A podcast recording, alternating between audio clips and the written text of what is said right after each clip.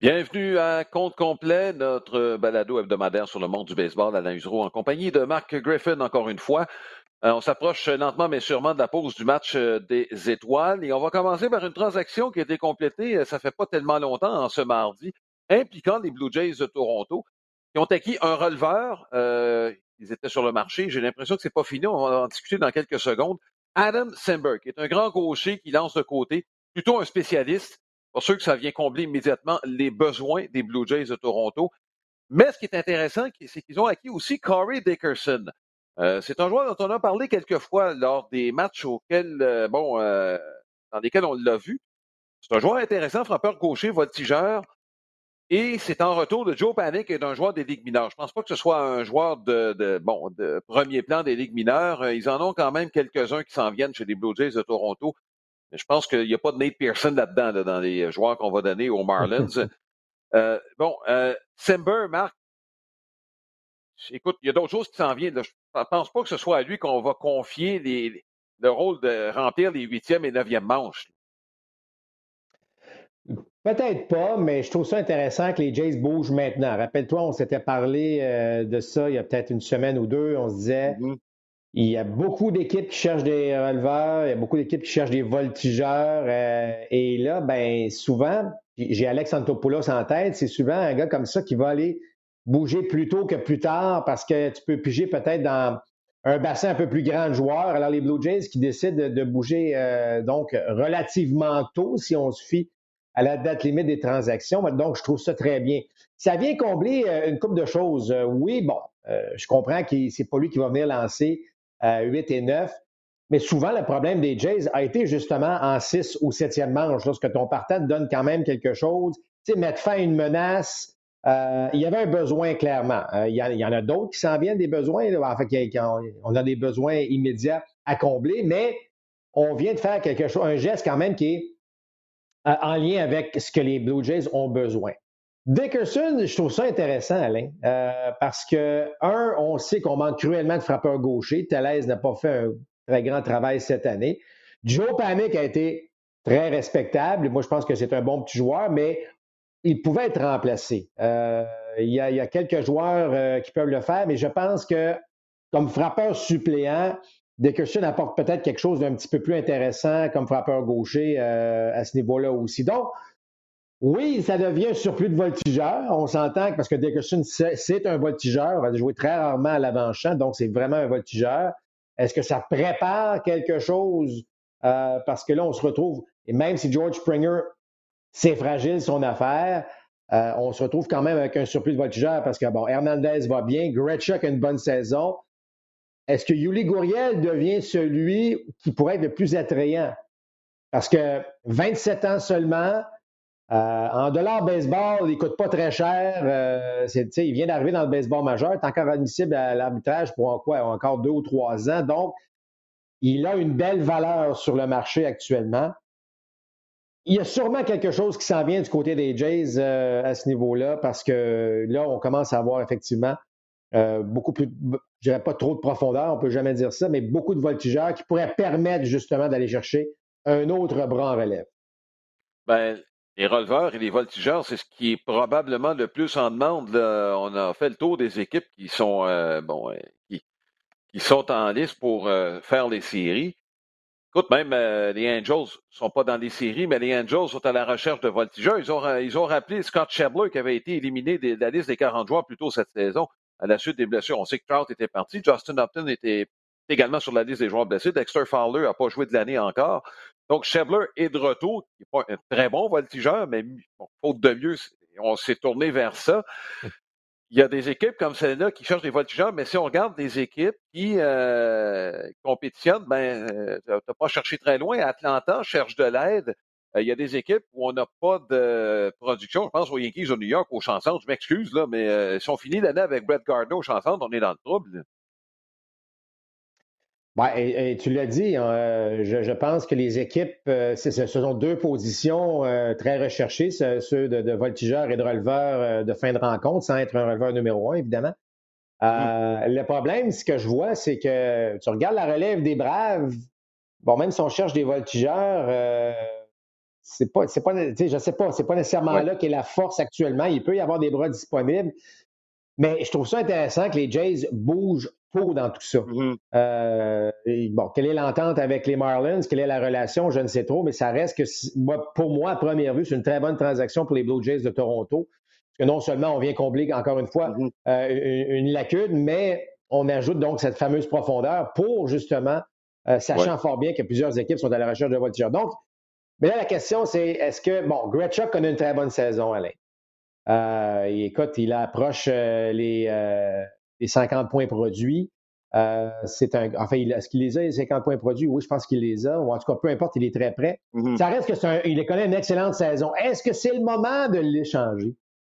Euh, parce que, rappelle-toi, en début de saison, euh, l'arrivée de George Springer faisait en sorte qu'il y avait un voltigeur qui est, bon, entre Gouriel, entre Gretschuk, qui n'allait probablement pas jouer.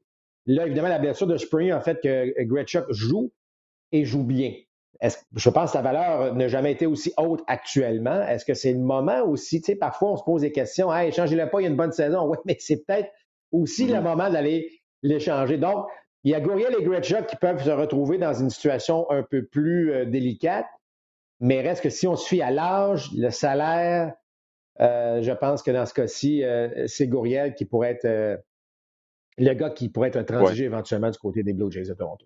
Oui, c'est ce que je pense aussi. Euh, ce qui m'intrigue un peu, euh, on peut parler du cas de Dickerson pour un joueur qui ne semble pas avoir fait trouble ou il est passé. Je trouve qu'il change d'équipe pas mal souvent. C'est un gars qui a un MPP en carrière au-dessus de 800. Euh, il a une bonne approche au bâton. C'est un frappeur gaucher. Ça fait pas mal d'équipes en pas grand temps. Bon, la bonne nouvelle, c'est qu'il y a quelqu'un qui veut de toi, mais c'est vrai qu'il a été blessé souvent. C'était encore le cas cette année. C'est juste ça qui m'inquiète un peu, puis que je te dirais qu'il y a un, voyant, un voyant rouge au-dessus de sa tête. C'est sûr que ça. C'est sûr que ça. Tiens, on peut se poser la question, là, ça apporte à mm-hmm. réflexion tout ça. Euh, moi, je pense que la raison principale, ce sont les blessures parce qu'il n'a jamais voulu être en mesure de s'installer comme joueur régulier. Puis mm-hmm. l'impression que lorsqu'on, à chaque fois qu'on allait euh, chercher ses services, c'était pour jouer tous les jours. Puis là, tu n'es pas capable de faire mm-hmm. jouer tous les jours. Parce qu'on n'a jamais vraiment entendu parler de problèmes d'attitude dans le cas de Dickerson. Mm-hmm. Euh, c'est pas un gars qui. Parce que souvent, lorsque. Bon, je vais appeler ça une tête forte dans le vestiaire. Souvent, avec les réseaux sociaux aujourd'hui en plus, on, en, entend parler de, choses. Ça n'a jamais été le cas pour Dickerson à suivre, mais c'est évident que c'est à surveiller également euh, dans ce cas-ci. Là, c'est un gaucher qui s'en va avec les Blue Jays de Toronto, puis je t'amène avec les Yankees de New York, euh, dont on va parler un peu plus amplement euh, à la suite de cet autre balayage face aux Red Sox de Boston qui passe très, très mal chez les partisans des Yankees. On est à New York, ça brasse et il faut pas perdre contre les Red Sox de Boston, une équipe contre qui on ne devait pas perdre cette saison de toute façon. Là, ça fait six matchs qu'on joue. Les six matchs ont été remportés par les Red Sox de Boston. Juste un petit coup d'œil sur euh, le rendement des Yankees face aux lanceurs gauchers droitiers. Le MPP est à peu près pareil. Il y a une différence à la moyenne de puissance. La moyenne de puissance face aux lanceurs gauchers est en bas de 400. Est-ce qu'un gars, on l'a mentionné, Marc, à quelques reprises lorsqu'on a vu les Yankees, on n'a pas ce redoutable frappeur gaucher qu'on a l'habitude d'avoir dans les grosses équipes des Yankees de New York. On ne l'a pas cette année. Est-ce qu'un Dickerson aurait pas davantage fait l'affaire des Yankees que des Blue Jays de Toronto? Ben oui, euh, surtout si bon, tu parlais tantôt euh, de Brett Garner. Alors euh, en ce moment, là, si on avait le choix entre Dickerson et Garner, un, Dickerson mm. en santé, évidemment. Mm-hmm. honnêtement, je pense que la question ne se pose même pas à ce niveau-là.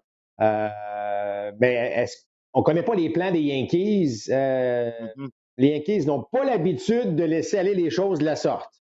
Euh, je pense qu'il y a beaucoup de pression sur Aaron Boone actuellement parce que je regarde et je lis les commentaires de Aaron Boone et là, tu sens que euh, il y a de l'impatience, euh, des commentaires qui font dire que là, on n'a pas le choix de partir sur une bonne séquence. Oups, on mm-hmm. échappe le premier match face aux Angels. même si l'affiche est, bon, est presque similaire à celle des Blue Jays, c'est pas des équipes qui s'en vont dans la même direction actuellement. Et euh, j'ai hâte de. Parce que la pire chose que tu peux faire, c'est de presser le bouton panique et de faire une transaction qui n'a pas d'allure, juste pour sauver la face d'une saison. Alors, il faut être prudent dans ce cas-ci. Mais oui, Dickerson, mettre Dickerson à la place de Garner dans la formation des Yankees, pense qu'on a déjà une meilleure formation là, du côté de New York. Oui, et par rapport à ce qu'on vient de mentionner, moi, le joueur que je vois qui serait vulnérable chez les Yankees de New York pour une transaction, et ça aurait pu être contre Dickerson, quoique Dickerson, contrat d'un an, euh, sera peut-être pas là à la fin de l'année. Il y a un nom que j'ai lancé plus tôt cette saison, c'est Max Kepler des, euh, des Twins du Minnesota, qui, je pense, serait, écoute, le mariage parfait présentement avec les Yankees de New York. C'est un frappeur gaucher euh, qui serait là pour encore quelques années. Fraser est jeune, probablement qu'il ferait l'affaire des Twins du Minnesota. Je ne sais pas, mais je vois un drôle de mariage dans ce genre de transaction-là. Je ne dis pas que c'est Kepler, mais j'ai l'impression que Fraser pourrait être sacrifié pour avoir ce frappeur gaucher recherché, moi.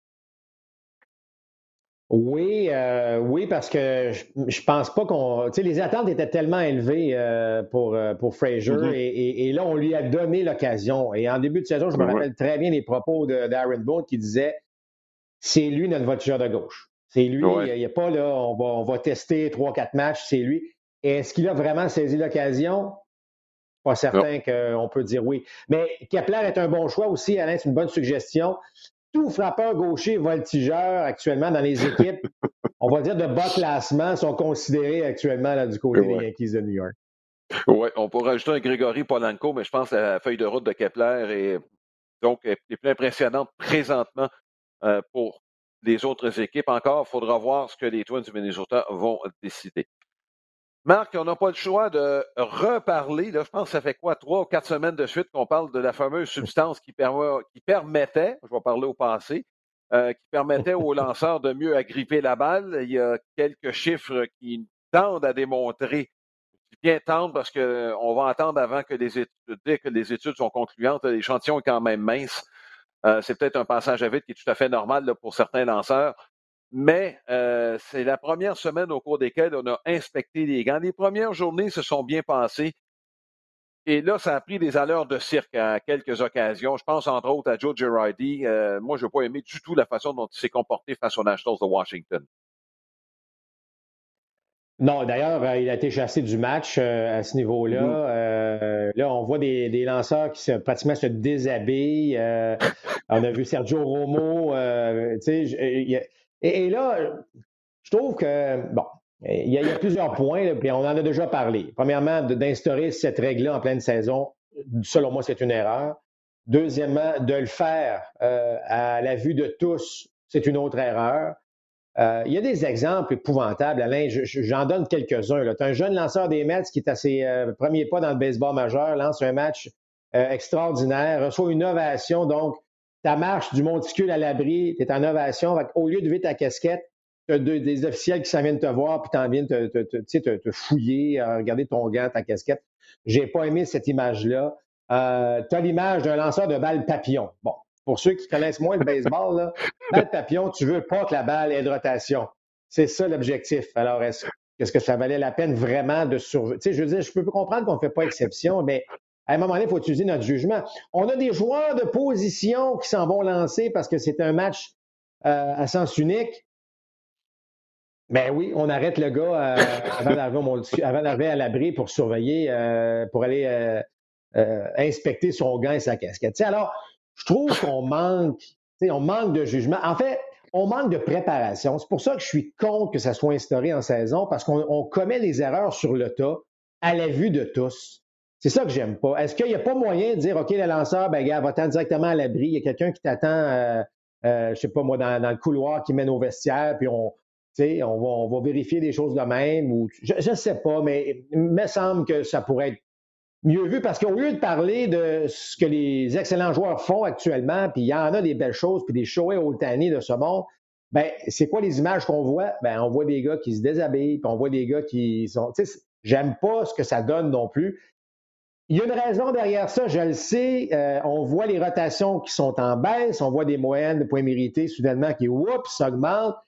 Le baseball savait qu'il y avait un problème. C'est juste la façon dont on l'a appliqué. Moi, je trouve qu'il euh, ne tient pas la route. Puis j'aurais aimé qu'avant la signature d'une prochaine convention collective, ce soit une des façons qu'on s'entende, qu'on se parle, qu'on trouve une solution. Parce que les lanceurs ont besoin d'une substance qui leur permette de, que la balle ne glisse pas. Est-ce qu'on ne mm-hmm. pouvait pas euh, de créer une substance commune où tout le monde s'entend, OK, ça, regardez, les gars, on utilise ça. puis on n'utilise rien d'autre. Bon, en tout cas, tout ça pour dire que je trouve que le baseball, c'est un élan dans le vide pour, pour le baseball majeur dans cette règle-là. Est-ce qu'on ne devrait pas, chez, euh, au sein du baseball majeur, et peut-être même les arbitres pourraient le demander, d'avoir une autre personne que le quatuor pour inspecter ces gants-là? Tu sais, pendant que le lanceur est dans l'abri ou bon, euh, tu, donnes ton, ton gant puis euh, tu vas te faire inspecter par quelqu'un d'autre. Et comme tu mentionnes, bon, pour pas le, soumettre à une, une recherche devant tout le monde, est-ce que ça pourrait pas se faire là, entre pendant que le lanceur est à l'abri par une autre personne que le quatuor d'arbitre, parce que les arbitres, quand je tu faisais un sondage secret, là, anonyme, là, je garantis que ça ne les excite pas plus que ça de passer leur entre-manche à inspecter des ceintures, des gants, des casquettes. En te faisant huer assurément, surtout lorsque c'est le lanceur mm. euh, de, l'équipe locale. Il y a peut-être Joe West qui l'apprécie, mais ça, c'est une exception. Le reste, euh, mais je suis d'accord. C'est pour ça que ça fait partie. C'est une règle, il faut, faut, la réfléchir, comment on l'applique. Mm. Et, c'est pour ça que je trouve que, bon, j'ai pas les données officielles. Alors, j'imagine que le baseball majeur, bon, au début de saison, rappelle-toi, Alain, une domination totale des lanceurs les rapports indiquent que les rotations n'ont jamais été aussi élevées, les balles bougent de façon euh, énorme. Je comprends que le baseball majeur a décidé de. Bon. Mais ça, fait. Ça donne ce que ça donne. Et de le faire en pleine saison, de, créer l'expérience comme ça, euh, ben, on n'a on a pas des images qu'on n'aime pas voir. Ceci étant dit, on en a surpris un. Euh, c'est le premier, euh, Hector mm-hmm. Santiago des, Mariners de Seattle, qui, bon, n'a pas été suspendu encore. Son gant est parti en analyse. On va voir s'il y a véritablement une substance. Mais bon, est-ce que, euh, chose certaine, je sais que les lanceurs, certains, parce que, tu sais, on ne se cachera pas, Alain, je n'ai pas un pourcentage exact, mais la grande majorité utilisait quelque chose, là, puis euh, c'est pas une cachette, là, c'est vraiment, c'est comme ça que ça se passait. Euh, et là, ben, on, va, on va, comme tu l'as dit, on va attendre d'avoir un échantillon un peu plus, euh, plus, plus grand. Mais chose certaine, je regarde des gars comme Garrett Cole, je regarde des gars comme Haroldis Chapman, je regarde les statistiques d'avril et mai, j'ai compare au mois de juin. On n'est pas à la même place, là. On n'est pas à la même place mm-hmm. du tout. Donc, euh, il, y avait Anguille sous roche, clairement. Est-ce qu'on est en train de, de, de, de faire en sorte qu'on va l'éliminer? Probablement pas. Mais chose certaine, J'espère qu'on va apprendre de ça et qu'on n'appliquera pas des règles de cette façon-là en pleine saison. Est-ce qu'on va en reparler à nouveau? C'est ce qu'on verra au cours des prochaines semaines. À New York, euh, il y a un nouveau spectacle qui a commencé hier. Euh, ça ne durera pas très longtemps. C'est juste au début de la semaine avec la visite des Angels et ce qu'on a baptisé le show Otani, en jeu de mots. Et ça a bien commencé. Euh, Monsieur Otani qui a permis aux Angels de remporter le premier match contre les Yankees à New York. Il est rendu à 26 coup de circuit et c'est c'est unique ce qu'il fait. On en a parlé à quelques reprises depuis le début de la saison. Il semble en remettre une couche à chaque fois. Là, comme il est à New York, toutes les caméras, tu comprends, du centre médiatique de l'univers sont sur lui. Puis lui, ça ne semble pas le déranger trop trop.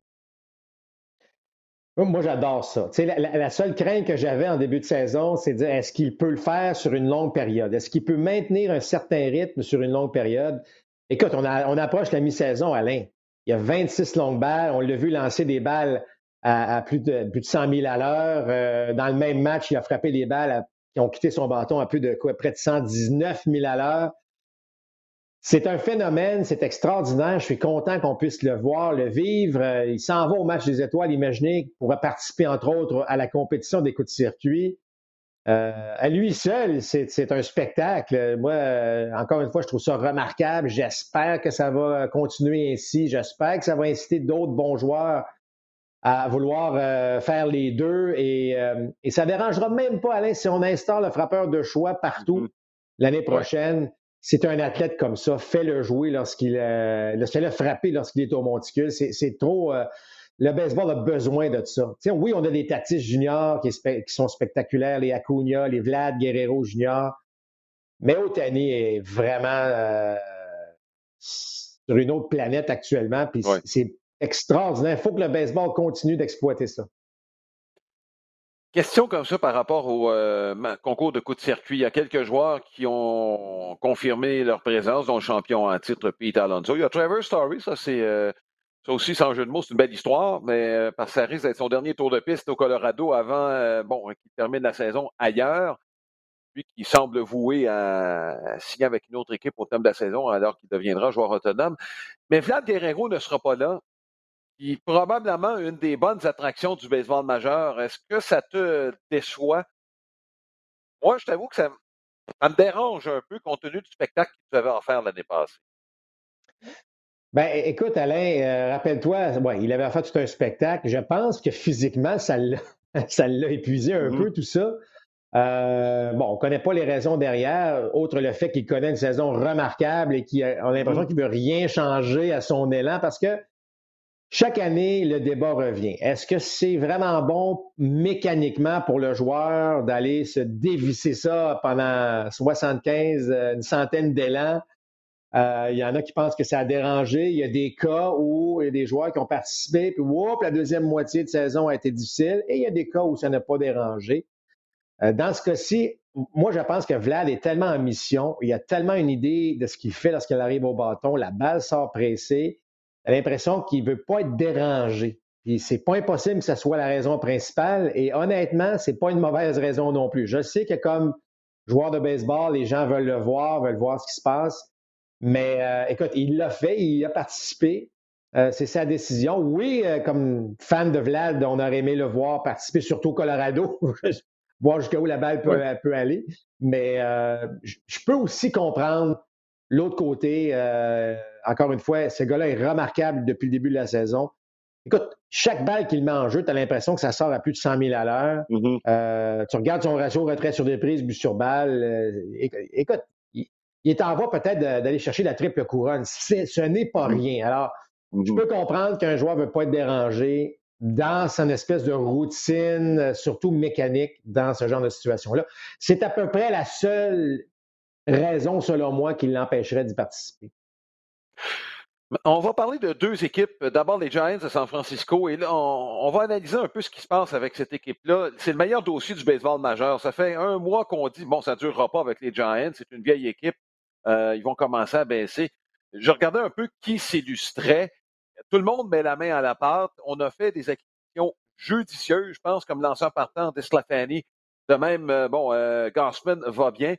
Mais Wood, Alex Wood, connaît peut-être sa meilleure saison euh, depuis le milieu des années 2010.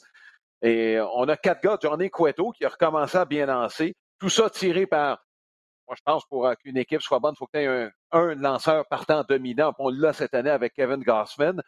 Euh, à l'attaque, regardez, c'est Brandon Crawford. Il a la meilleure saison de sa carrière. Et les, fameuses locomotives à l'attaque, ben, ce sont les vétérans. Brandon Belt, une bonne saison. Longoria devrait revenir bientôt. Euh, Mike Yastrzemski, ça n'a pas été un bon début de saison, mais ses chiffres sont bons au moment où on se parle. Yastrzemski, vous allez me dire, ah, c'est un autre, c'est un jeune. Il a 30 ans, sa carrière a commencé tardivement dans le baseball majeur. Donc, tous ces vétérans-là sont ensemble. Puis Gabe Kapler qui semble bien les utiliser. Bref, ils ont des rendements intéressants. Puis c'est pas, tu l'as mentionné souvent, Marc, le différentiel fait en sorte qu'on peut espérer que les Giants puissent continuer. Euh, c'est remarquable ce qu'ils font. Je ne me souviens pas d'une équipe, moi, qui, euh, dont les attentes étaient aussi basses et qui a un rendement aussi spectaculaire après pratiquement les trois premiers mois de la saison. Et on, le différentiel, on parle de plus 100. Là. On est dans le plus 100 actuellement du côté des mmh. Giants. Mais tu sais, la victoire est contagieuse. Et tu as beau avoir 25 ou 35 ans, la victoire en groupe de 26, là, elle est contagieuse. Là, tu as parlé de Crawford, tu as parlé de Belt. On peut ajouter Buster Posey, évidemment. Euh, ces mm-hmm. trois gars-là, bon, il y, en a, y, en a, y, en a, euh, y en a un qui a vécu les trois séries mondiales, Buster Posey, euh, les mm-hmm. séries mondiales des années bon, 2010, 2012, 2014. Il y en a deux qui ont vécu les deux dernières, c'est Belt et Crawford. Les trois que je viens de nommer, là, donc Posey, Belt, Crawford, ils ont un MPP près de 900, les trois un PP près de 900. Là, on parle de deux gars de 34 ans et un gars de 33 ans. les gars ont rajeuni parce que, comme je l'ai mentionné, le succès fait en sorte, le succès, la confiance, tout ça mélangé ensemble, ça donne ce que ça donne. les gars avaient les habiletés. Regarde Longoria qui, tu l'as dit, est blessé, mais avant sa blessure, il était excellent, va revenir au jeu. Euh, et tu as raison qu'il faut donner du crédit aux gérants dans ce temps-là. Parce que c'est pas facile de gérer. Tu sais, une équipe de vétérans où les attentes sont pas élevées, tu as raison de mentionner, de dire qu'habituellement, bon, on va jouer près de 500, on va peut-être surprendre un peu des gens, mais on va être honnête, on va donner un bon spectacle, puis on va s'en aller chez nous à la fin du mois de septembre, début du mois d'octobre. Euh, pour que les gars, bon, évidemment, un départ canon, c'est le fun, mais qu'on a réussi à garder ce niveau de jeu-là, on a 50 victoires là, du côté des Giants de San Francisco. Euh, puis c'est pas des victoires de vautours, c'est pas des victoires qu'on on gagne des matchs. Le différentiel, tu l'as dit, plus 100. Alors, euh, Gabe Kepler qui a eu beaucoup d'ennuis, on va dire ça de même avec les Phillies. Ça n'a pas été facile. Vraiment que Girardi, c'est pas plus facile avec lui euh, à, Philadelphie. Mais ce qu'il fait avec les Giants, ben bravo. c'est une organisation bon, qui est une belle histoire, riche en histoire, une organisation qui a gagné beaucoup quand même trois titres de, série mondiale euh, au cours des dernières années. Euh, moi, je trouve ça hyper rafraîchissant parce qu'on n'a pas parlé d'eux autres. Et là, soudainement, ben, c'est les Dodgers et les Padres qui doivent regarder en haut et se dire Hey, un instant, là, parce que combler des déficits de cinq matchs puis cinq matchs et demi, euh, ça, prend, ça prend beaucoup de parties, ça, surtout avec le niveau de jeu des Giants. Alors, bravo. Euh, encore une fois, je pense que Gabe Kepler ne reçoit pas assez euh, de crédit pour ça. Mais c'est quand même une preuve, Alain, que la victoire, elle est contagieuse. Lorsque tu te mets à gagner en équipe, tu as l'impression que tu n'es plus capable de perdre. Puis ça, c'est la, plus belle attitude. On l'a vu à Montréal en 94. Les bonnes équipes qui, ont surpris, c'est qu'à un moment donné, tu, tu, sais, même si tu tires de l'arrière, tu sais que tu vas revenir. Puis même si tu perds un match, tu sais que le lendemain, tu as des bonnes chances de gagner. Ça, c'est signe d'une bonne équipe. C'est pour ça que l'échantillon, là, à mi-chemin en saison, là, ils sont là pour de vrai. C'est, c'est pas un mois, mm-hmm. c'est pas six semaines. on parle quand même de, de, de, 13 semaines de baseball. Il en reste 13 autres. Ils ne seront pas faciles. Mais avec mm-hmm. l'expérience de ces gars-là, moi, je ne vois pas les Giants euh, quitter de sitôt le, le, premier rang de cette division-là. Oui. Ce serait intéressant à suivre. Euh, si au match des étoiles, on sera encore là. Tout porte à croire que oui. il reste quoi, deux semaines avant le, le, match des étoiles. Et tout porte à croire que les Giants seront premiers encore à ce moment-là. La dernière équipe dont je veux parler, c'est dans la Ligue américaine. C'est qu'il n'y a pas longtemps, on a identifié déjà huit équipes. Ces huit équipes vont se battre pour quatre places en série. C'est-à-dire, bon, les quatre équipes de la section Est euh, de l'américaine, à l'exception des Orioles de Baltimore, qui est euh, une équipe de 3A. Euh, les deux équipes de la centrale, Cleveland et Chicago, et les deux équipes dans l'Ouest, Houston et Oakland, malgré la fiche de 500 ou à peu près de Seattle mais encore, le, différentiel nous laisse croire que c'est pas soutenable à long terme ce qui se passe à Seattle, d'autant plus qu'un gars comme euh, Seager pourrait euh, éventuellement être échangé si on fie au plan initial auquel on nous a qu'on nous a présenté sans le vouloir au mois de février, qui coûtait le, le, poste au président de l'équipe en passant. Bon, mais ceci étant dit, les Indiens de Cleveland, on vient de perdre trois lanceurs partants. On vient de perdre Josh Naylor. Euh, on a beau avoir de la profondeur chez des lanceurs euh, à l'interne chez les Indiens de Cleveland. Euh, ça va prendre plus que le retour de Franmil Reyes pour compenser ces pertes-là. Ça ne sera pas facile, le défi de taille. Euh, on a quand même profité des, des, premiers, des premières difficultés des White Sox, peut-être en saison, là, où on, sans dire qu'on a un passage à vide, c'est un peu plus difficile. On est dans le coup euh, et c'est ça qui est important. Maintenant, est-ce qu'on peut soutenir un niveau de jeu en attendant le retour de, tous nos lanceurs, en fait, de tous les joueurs qui sont sur la liste des blessés? Souvent, les organisations comme ça, euh, c'est effectivement la profondeur qui est vraiment testée lorsque tu as plusieurs joueurs blessés. Euh, c'est sûr que si tu regardes froidement, tu te dis ça ne pourra pas rester. Mais on vient de parler des Giants. On a trouvé une manière de gagner, de, de continuer à gagner je n'éliminerai pas tout de suite les Indiens. Je pense que les deux prochaines semaines, justement avant la pause du match des étoiles, ça va être une bonne indication. Est-ce qu'on va rester dans la course ou soudainement, est-ce qu'on va perdre un peu de vitesse et de voir les White Sox euh, prendre le contrôle total de cette division-là? Mais je trouve ça quand même, tu sais, Terry Francona a réussi à faire des miracles euh, dans sa carrière de gérant. Je vous dis, tu sais, je, serais un petit peu plus patient avant de me prononcer sur euh, le fait que les Indiens pourraient vraiment être en perte de vitesse totale dans cette division-là. Attendons un peu, donnons-nous deux semaines, puis après ça, je pense qu'on aura une bonne indication de ce qu'il en est vraiment. On vient de rappeler Oscar Mercado chez les Indiens de Cleveland. Euh, Bradley Zimmer avait déjà été rappelé. On parle d'équipe qui manque de voltigeurs là, chez les Indiens de Cleveland. Euh, whoops, euh, Zimmer et Mercado, les deux ont une feuille de route qui se ressemble un peu, c'est-à-dire deux gros prospects qui, malheureusement, en attaque, n'ont jamais réussi à s'imposer jusqu'ici. Mercado est un peu plus jeune. Écoute, ça va prendre un coup de baguette magique, j'ai ben, l'impression, voilà, de Terry Francona. Oui, bien, encore une fois, voilà une occasion à saisir. Mercado avait eu des très bons débuts dans le baseball majeur. Ça ne s'est pas euh, poursuivi. Est-ce qu'un séjour dans les rangs mineurs, un retour, va faire en sorte qu'il va élever son, élever son jeu d'un cran ou deux? Écoute, c'est ce qu'on souhaite du côté des Indiens Cleveland. Euh, mais je regarde les White Sox qui sont devant eux. Ils ont eu leur part de défis de blessures.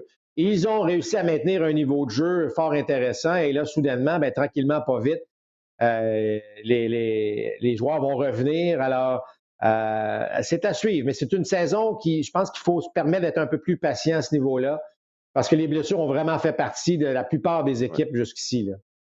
Oui, il y en a eu une quantité industrielle euh, cette année. Voilà ce qui complète ce compte complet. Je vous donne rendez-vous mercredi. Ce mercredi, on verra les Padres de San Diego, une équipe très spectaculaire dont on vous a parlé souvent avec notamment Fernando Tatis Jr. Et ce sera contre les Reds de Cincinnati avec euh, M. Castellanos qui connaît toute une saison en compagnie de Jesse Winker. Euh, les deux euh, font la paire avec les Reds. Donc, c'est ce mercredi qu'on vous présente ce match à compter de 19 h. On vous souhaite une excellente semaine. Bon baseball à tout le monde. Portez-vous bien. À bientôt.